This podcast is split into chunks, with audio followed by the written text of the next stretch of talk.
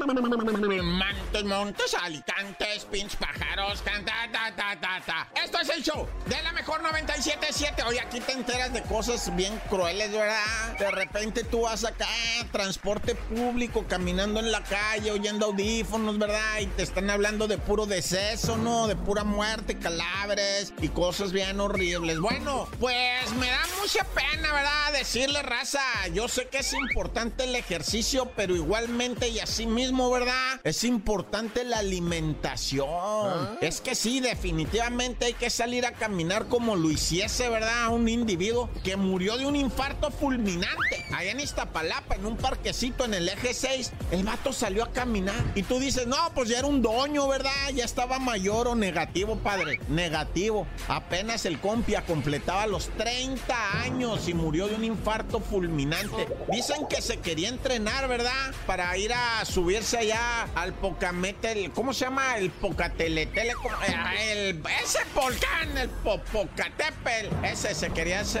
encaramar allá, ¿verdad? Y se quería entrenar. A los 30 años muere de un infarto fulminante, raza. Monitoreyense.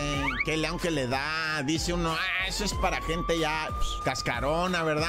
Que anda tirando polilla. No, está loco. Es para todos. Ahorita es para todos. 30 años tenía este compi y según él se quería entrenar para ir a encaramarse allá al poca tele, ¿verdad? Y pues tan tan.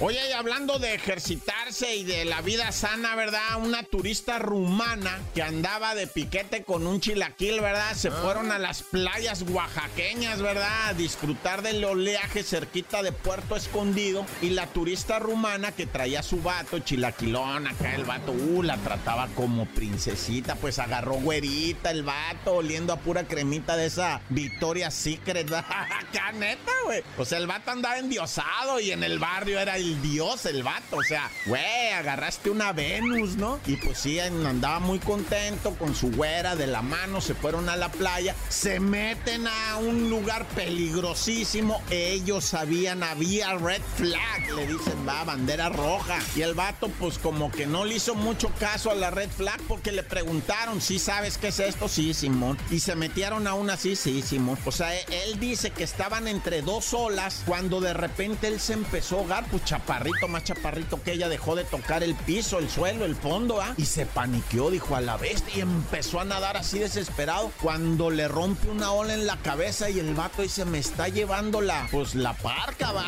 Y el vato quiere así, toca a tierra el compi, empieza a salir así todo apurado y dice, ay, mija, por poco. Y me, mija, mija, ¿dónde está mi güera? ¿Dónde está mi güera? Y el vato le pasó lo mismo a la morra. ¿Ah? Le dejó de tocar el piso, se paniqueó, la jaló la ola para adentro, mar de fondo, lo que tú quieras. La arrastró la ola y falleció la turista romana, que era pues un ángel para este vato, ¿verdad? Y él no pudo hacer nada. Es más, dice, yo ni cuenta me di que ella estaba en tragedia. Yo creo ella tampoco se dio cuenta que yo estaba en tragedia, va. Pero pues, neta, raza, verifican ahí en las playas, hay banderas, en las turísticas, va, en banderas. A veces hasta por contaminación, no te vaya a agarrar ahí un popodrilo, una cacabiota ahí, y te contamina todo. Ah, ya, corta.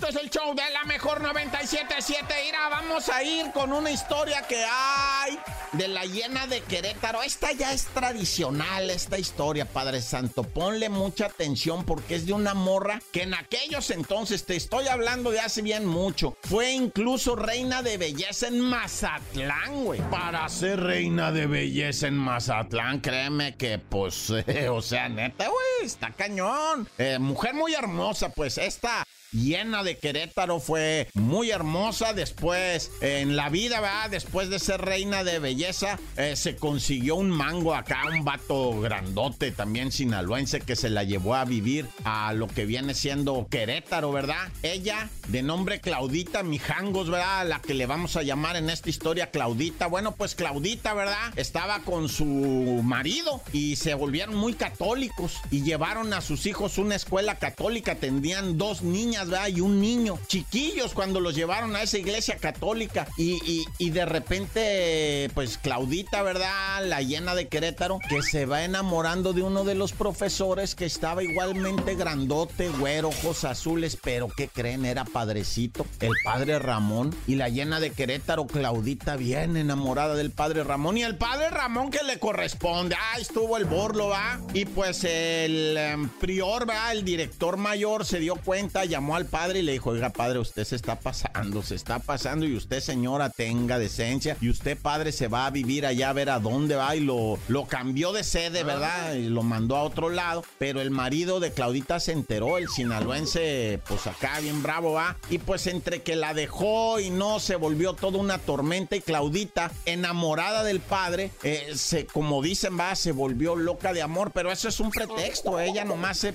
ya estaba enferma de su mente, la señora, va. Tenía brotes psicóticos y empezó a tener alucinaciones, escuchar voces, va. Y pues las voces ya sabes que son los diablos que le dicen mata a tus hijos porque esos niños son demonios que te separan del amor del padre Ramón, va, y que los apuñala a los tres, a la niña de 11, a la niña de 9 y al chamaquito de 6 años, a todos les hizo cosas horribles. Dicen, va, cuenta la leyenda que cuando llegaron a casa de la llena de Querétaro, la amiga, porque tenía una amiga, la amiga estaba desesperada porque no le contestaba las llamadas, llegó la amiga y lo, después ya habló a las autoridades. Dicen las autoridades en el parte que había más de 10 litros regados de sangre por toda la casa. ¿Cómo estaría aquello? Entonces la metieron al bote en demencia y todo. ¿Saben qué? Ya salió, ya cumplió los 33 años que le habían aventado 11 años por cada criatura, ya los cumplió, ya salió de sesenta y tantos años ya la ñora y pues a tratar de tener una vida. La casa en Querétaro donde ocurrieron esto, ¿saben que está tapiada, bardeada? No tiene puerta, es una barda y adentro está la casa. Y dicen, va, las autoridades que se meten satánicos a hacer rituales ahí, güey, matan pollos y chivos y perros y gatos y ahí hacen misas negras en esa casa. Está abandonada, nadie la quiso comprar. Como dicen, va, es la mansión maldita de Querétaro. Nah, ya tan tan se acabó corta.